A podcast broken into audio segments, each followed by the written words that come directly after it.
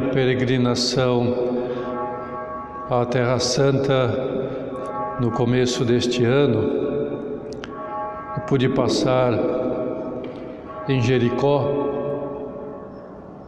e lá há um sicômoro, uma figueira, que não deve ser evidentemente da época de Jesus, mas se parece com aquele sicômoro em que Zaqueu subiu para ver Jesus passar, como nos relata São Lucas. Zaqueu era um chefe de publicanos. Ele queria ver muito a Jesus e quando ficou sabendo que Nosso Senhor estava passando pela sua cidade, procurou vê-lo de qualquer jeito. Mas o problema é que Zaqueu era de baixa estatura. E como Jesus estava rodeado por uma multidão que o seguia, ele não podia ver o Mestre. Então, sem se importar com a sua posição social, ele subiu naquela árvore para ver Jesus passar. E quando Jesus se aproximou de onde Zaqueu estava empolerado, logo lhe disse, olhando para o alto: Zaqueu, desça depressa, porque hoje eu vou ficar em sua casa. São Lucas revela-nos que Zaqueu desceu imediatamente e levou Jesus prazerosamente ao seu lar. É interessante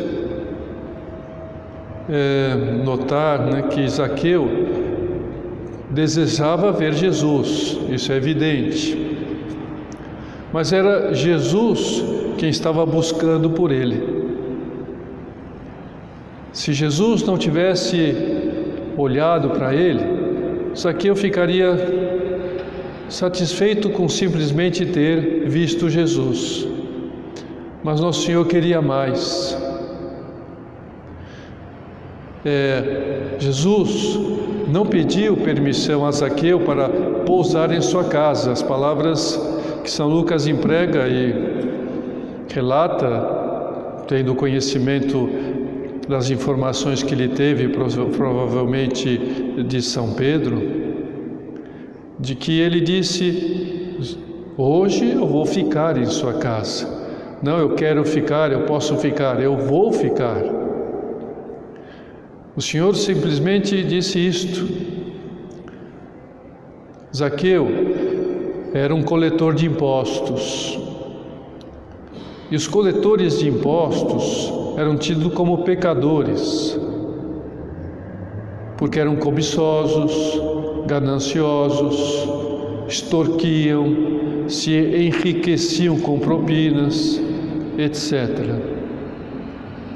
No entanto, Jesus quis ir à sua casa, quis entrar na sua casa, mais que na sua casa, no seu coração, porque sabia que Zaqueu tinha desejos de conversão, queria sair daquela vida de pecado, estava arrependido dela, mas precisava ser ajudado para sair dela, sozinho ele não conseguia. E foi o que aconteceu. É, em casa, tendo Jesus na sua casa, ele revelou esse arrependimento, prometendo que ia dar metade das suas posses aos pobres. E mais ainda, aqueles que ele tinha defraudado, ele devolveria o quádruplo, restituiria o quádruplo. Então, Zaqueu pôde ouvir de Jesus as doces palavras: Hoje a salvação entrou nesta casa, porque até este homem é um filho de Abraão.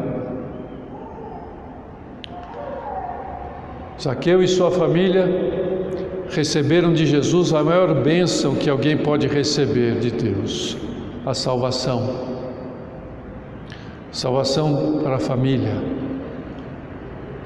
Mais do que a riqueza, uma boa casa, emprego, uh, o que for, saúde, o mais importante é a salvação. Porque o Filho do Homem, diz nosso Senhor, veio buscar e salvar o que estava perdido. Então, que consequência nós podemos tirar desta passagem? Que temos de nos converter das nossas cobiças. Talvez sejam pequenas, mas que são inadequadas mesmo assim. Não as nossas ganâncias, às vezes a gente nem tem, mas deseja, ficamos pendentes de ter aquilo que, enfim, às vezes nem é necessário ter. Temos que estar desprendido dos bens materiais, do dinheiro, do luxo, desprendidos. Ainda que às vezes possamos ter e tenhamos justamente ou recebemos, mas estarmos desprendidos, não estarmos apegados a isto, não estarmos pendentes disto, ter ou não ter. Se temos, vamos cuidar, se não termos, vamos tentar ter, mas com moderação. Um comentário interessante da biografia de São José Maria diz que esse santo fundador do Opus Dei ele orientava o seu progresso pessoal não em ter mais, mas em ser melhor. É isto que buscaram sempre os santos, as santas, ser melhor como pessoas humanas, como cristãs. Por isso, São José Maria viveu sempre com leveza de bagagem aquela leveza própria daqueles que não têm morada permanente aqui, que sabe que não tem morada permanente, que vai ter que deixar tudo isto um momento. E vivem com a roupa do corpo, estão muito felizes com ela e muito bem. Vivem com o suficiente para estar pronto a tomar impulso, para bater asas e voar para Deus. Porque quanto mais peso a gente tem, menos facilidade tem para voar. A atitude contrária a essa é a de quem possui o defeito da cobiça. Esse desejo desmedido de ter mais, desejo desmedido de ter mais, como nos ensina o concílio, o, o catecismo da igreja. A avidez imoderada de riquezas Olha só, né? Essas palavras são muito claras, a gente tem que entender muito bem o que a igreja nos ensina. Avidez imoderada de riquezas, desejo desmedido de ter mais. Nós podemos ter um desejo comedido de ter mais, não está mal isto. Desejo comedido, uma avidez moderada de riqueza, isso é bom. Às vezes até é necessário que a gente tenha. Quando o fim e os meios empregados são bons. Vamos empregar os fins e para que que eu quero isto? Para que eu quero ter mais? O fim é bom e os meios que eu emprego é bom. Não vou extorquir ninguém, não vou roubar ninguém, não vou defraudar ninguém, não vou enganar ninguém vou trabalhar com o meu trabalho, com a dedicação, com o meu esforço, para dar segurança, né? Aos meus, a mim, maior segurança que é necessário nessa vida, ter segurança para viver tranquilo, né? cuidar da subsistência, de ter o suficiente para alimentação, para bom-estar, né? um estar digno aos nossos familiares através de um trabalho honesto, sem afobações. Isso é santidade, faz parte da santidade. Na sua obra contra os gentios, quer dizer, contra aqueles que não creem em Cristo, São Tomás de Aquino nos ensina que os bens materiais são necessários e bons na medida em que servem à prática das virtudes. Se nos servem, se nos ajudam a ser melhores, então vamos ter, vamos tentar ter vamos conservar né? um, um trabalho, uma dedicação, um ter coisas, vamos, eh, nos ajuda a ter virtudes. Né? Essa igreja, a reforma, tudo isso ajuda a que a oração seja melhor, ao culto a Deus, louvor a Deus, né? ajuda as virtudes, ajuda a nossa fé, não é? A gente ter um templo como este, né? Eh, conservado, a nossa fé é perdurante, né? ela perdura, ela é a nossa fé, a nossa igreja, nossa casa. A gente pode estar aqui, microfone, o som, né? banco, tudo, né? Tem água. Então é bom para a gente poder cumprir a missão que tem que ter, cumprir a missão na família, cumprir a missão de educar os filhos, de ter, né? Enfim, por isso, para quem usa as riquezas, né, em termo geral, né, os bens, né, para ser mais virtuoso e ajudar os outros a serem também, é bom ser rico. É bom. Mas às vezes nós queremos ser ricos para simplesmente ter mais e isso é cobiça. Para que ter mais? Na prática, nós podemos detectar a cobiça quando confiamos muito nos bens materiais e pouco na providência divina. É sempre repetir, repetir o mesmo. Vamos buscar ter para ter virtudes, mas confiar na providência divina. Não conseguimos, vem um desemprego, vem uma carência, vem uma falta, vem uma doença, vem o quê? Confiar na providência divina. Não tem o remédio, não tem isso, não tem o necessário, uh, o plano de saúde não cobre aquelas. Paciência, providência divina, Deus sabe mais. Deus nos dará os meios, a gente vai se esforçando, vai pedindo, vai reivindicando, como é justo reivindicar aquilo que é justo reivindicar, aquilo que é bom para o bem, para o bem-estar, para a gente estar bem, para dar glória a Deus, para fazer bem a oração, para viver as virtudes, mas confiando na providência de Deus. Deus não nos, não nos abandona.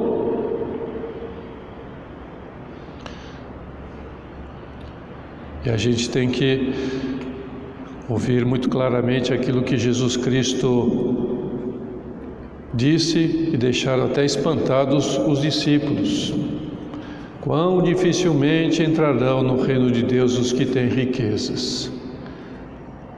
Não é fácil. Quanto mais a gente tem, mais difícil a gente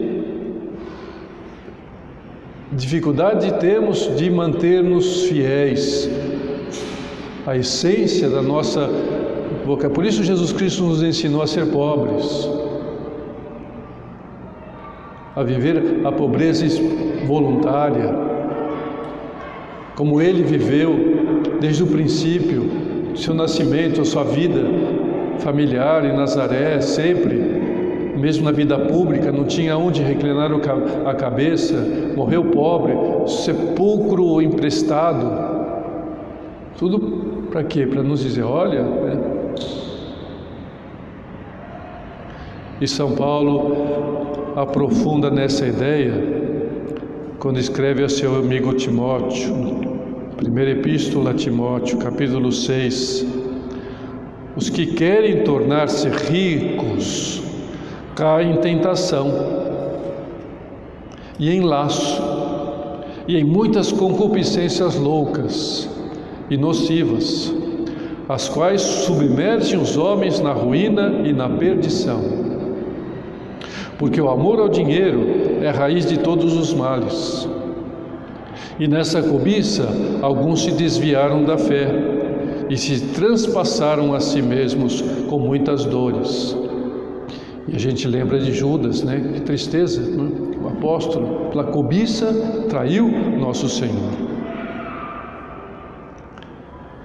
Mas quando nós confiamos na providência divina, então a gente tem a capacidade de não deixar se levar pela ansiedade.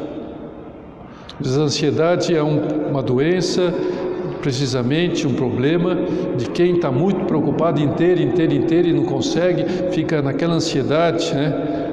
Que havemos de comer, que havemos de beber, que havemos de vestir, essa ansiedade que Jesus Cristo nos fala e nos pede buscar em primeiro lugar o reino de Deus Buscar em primeiro lugar a santidade, o resto Deus dará por acréscimo quando Ele vê que nós necessitamos e precisamos, não nos faltará. A quantidade certa, oportuna, Confiar em Deus, desde que a gente ponha os meios, não negligencie. Aqui seríamos falar de né, outra virtude, né, que agora não seria o caso, né, de, da dedicação, da laboriosidade, do, do empenho, do esforço, mas põe os meios, confie em Deus. Especificamente, o remédio para a cobiça é o desprendimento desprendimento, tendo, não tendo, desprendidos. Né? Quer ser pobre em espírito, é a bem-aventurança que Jesus Cristo nos ensinou a ter. Bem-aventurados os pobres em espírito, porque deles é o reino dos céus. Então é isso, desprendimento. É, e São José Maria, ele nos ensina isto no ponto 632 do caminho. Não consiste a verdadeira pobreza em não ter, verdadeira pobreza espiritual, mas em estar desprendido. Não é questão de, ah, então não vou ter nada, vou ser pobre, vou vender né, na miséria. Não é isto. É estar desprendido daquilo que tem. Renunciar voluntariamente a domínio sobre as coisas. Então, é bom ter, não tem problema, e ter e dar condições de saúde, bom alimento, boa saúde, é, as condições para que as, todos na família possam ter as condições de curarem as suas doenças, os seus problemas, é, sim, mas há pobres que realmente são ricos e vice-versa. Então, é difícil que um rico entre no reino de Deus, mas não é impossível. E há muitos ricos que estão desprendidos e pobres que não estão desprendidos. Então vamos ver três aspectos do espírito cristão do desprendimento, para que a gente entenda bem essa virtude essencial. Primeiro é a liberdade interior. O que é liberdade interior? É saber viver na abundância e na escassez. Liberdade, eu estou livre de tudo, das coisas desta terra. Essa liberdade interior, livre interiormente. Não importa o que eu tenho que deixa de ter, o que eu. Deus é o único que não pode nos faltar. Tudo posso naquele que me dá força, de São Paulo. Ele trabalhava e se sustentava era trabalhador de tendas, mas também tinha suas carências. Tudo posso naquele que me dá força. Se não me tiram Deus, sejamos felizes. O que não pode que Deus seja tirado de nós. Na verdade, nós somos os únicos que podemos tirar Deus de nós mesmos. Por mais que governos, se a gente vê governos tentando tirar Deus né, do país, a Nicarágua, por exemplo, mas aqueles que estão sendo julgados, bispos, padres, leigos, o que for, né, como tantas na história aconteceram sempre isso, mas interiormente Deus não pode ser tirado, ninguém pode tirar Deus do coração. Pode tirar as coisas, a vida até, os mártires. Deixaram-se morrer, porque não queriam que Deus fosse tirado deles. Ninguém em sã consciência pode deixar de se esforçar para que não falte nem a si mesmo, nem aos seus principalmente, o conveniente para viver com dignidade cristã. Mas se algum momento tivermos de experimentar o peso da, da indigência, não vamos nos entristecer, não vamos nos revoltar.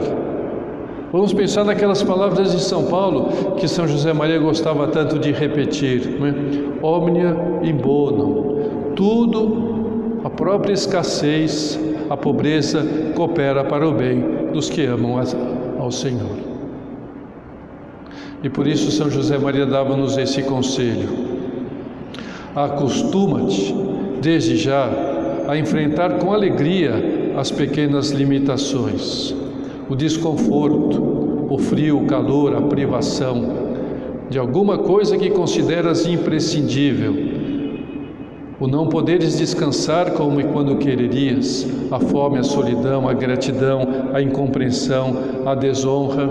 Isso nós conseguimos muito bem quando nós voluntariamente nos mortificamos nessas coisas e buscamos essas renúncias na alimentação, na vaidade, na glória, no bem-estar, coisas pequenas que a gente vai renunciando. Voluntariamente, não quero ter isto, não vou comer isto, não vou ver isto. E assim a gente vai se preparando para, quando falte de verdade, a gente está preparado para não ficar triste, ansioso, preocupado. Outro aspecto do desprendimento é não criarmos necessidades. Hoje a sociedade nos induz a criar tantas necessidades, tantas necessidades. É impressionante, né? A gente é só pensar numa coisa, nem queremos, mas conversando com alguém, olha, esse produto tal, a gente nem falou com ninguém, só pensou, já aparece no Google uma propaganda daquilo que a gente pensou. Quer dizer, é uma coisa tremenda, né? A gente está sendo massacrado por um consumismo que, né? até no pensamento, lê os nossos pensamentos, não te esqueças, diz São José Maria, tem mais aquele que precisa de menos. Não cries necessidade. Estamos aprendendo a usar menos os aparelhos eletrônicos, a não deixar a televisão ligada sem necessidade, a tomar banhos mais curtos, Os santos, nesse aspecto, foram extremamente heróicos. São José Maria, por exemplo, quando viu que estava se apegando a uns papéis onde ele escreveu umas jaculatórias para ter mais presença de Deus, também lhe serviam para marcar as páginas dos livros. O que ele fez com esses papéis? Jogou-os fora. Estava pegado aqueles papéis, uns papeizinhos, onde ele pôs palavras boas, orações, ele ajudava, jogou fora aqueles papeizinhos. E por isso ele tem autoridade para nos dizer que temos de ser exigentes conosco, conosco mesmo na vida cotidiana, não inventando problemas, necessidades artificiais, eu preciso disso, eu preciso daquilo, me falta aquilo, Caminhemos para Deus com passos rápidos, leves, sem muita bagagem, sem pesos mortos, sem mochila pesada, para que a marcha seja leve. Espírito de pobreza, desapegados. Lá pelos anos 30, São José Maria costumava visitar em Madrid um refeitório de caridade para mendigos. Ele precisava daquele, né, desses restaurantes né, públicos, esses restaurantes onde se pode alimentar com pouca, pouca dinheiro. Né?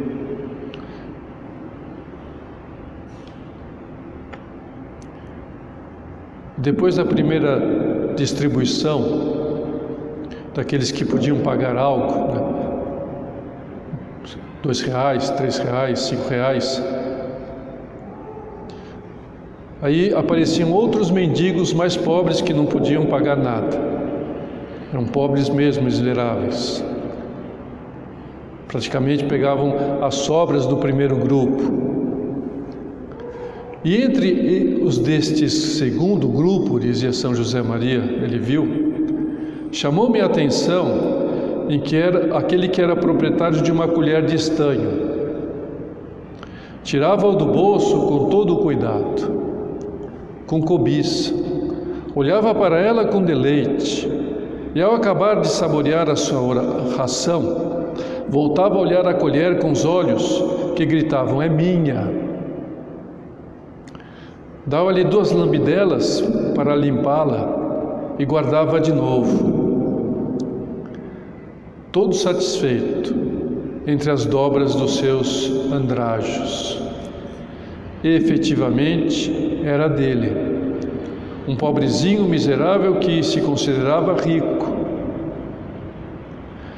Conhecia eu por aquela época, continua dizendo-nos, uma senhora com título de nobreza, uma grande de Espanha. Diante de Deus, isso não conta nada, somos todos iguais. Todos filhos de Adão e Eva. A pessoa que, de que agora vos falo residia numa casa boa, num palacete, herança dos seus avós, mas não gastava consigo próprio nem quatro tostões por dia. Em contrapartida, retribuía muito bem ao seu serviço e o resto destinava a ajudar os mendigos, passando ela mesma por privações de todo gênero não faltavam a essa mulher muitos desses bens que tantos ambicionam, mas ela era pessoalmente pobre, muito mortificada, desprendida por completo de tudo. Então vemos contraste, né, de duas pessoas, dependente de ter ou não ter, importante é viver a virtude. Conta uma fábula que um rato salvou um leão. O rei dos animais, querendo mostrar gratidão, disse ao rato: Pede o que queira e eu lhe darei em pagamento do grande favor que me fez.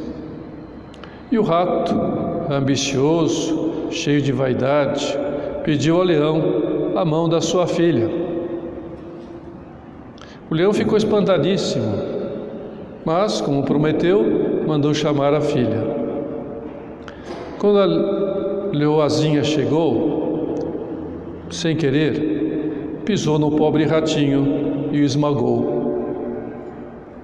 E o leão, todo penalizado, pegou com a pata o ratinho e murmurou: Coitadinho, ele ignorava que nem sempre o que escolhemos é o que mais nos convém.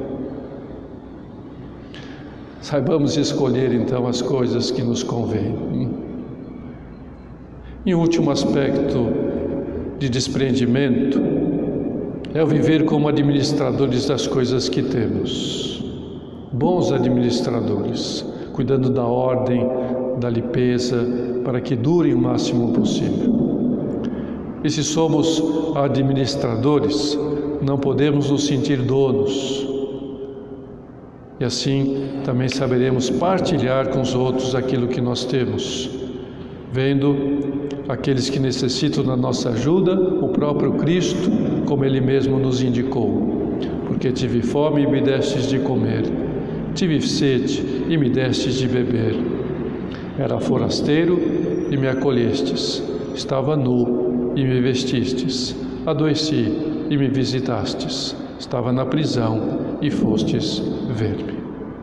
Enfim, vamos aspirar os bens maiores, os bens espirituais, esses que nosso Senhor é, nos promete dar se nós não temos cobiça, se sabemos compartilhar os nossos bens com generosidade. Então, que Nossa Senhora, ela que melhor viveu o desprendimento, tantos aspectos que a gente conhece, e por isso é mais feliz do que qualquer outro ser humano que passou por esta terra que ela interceda então por nós, para que nós também nos convertemos como Zaqueu.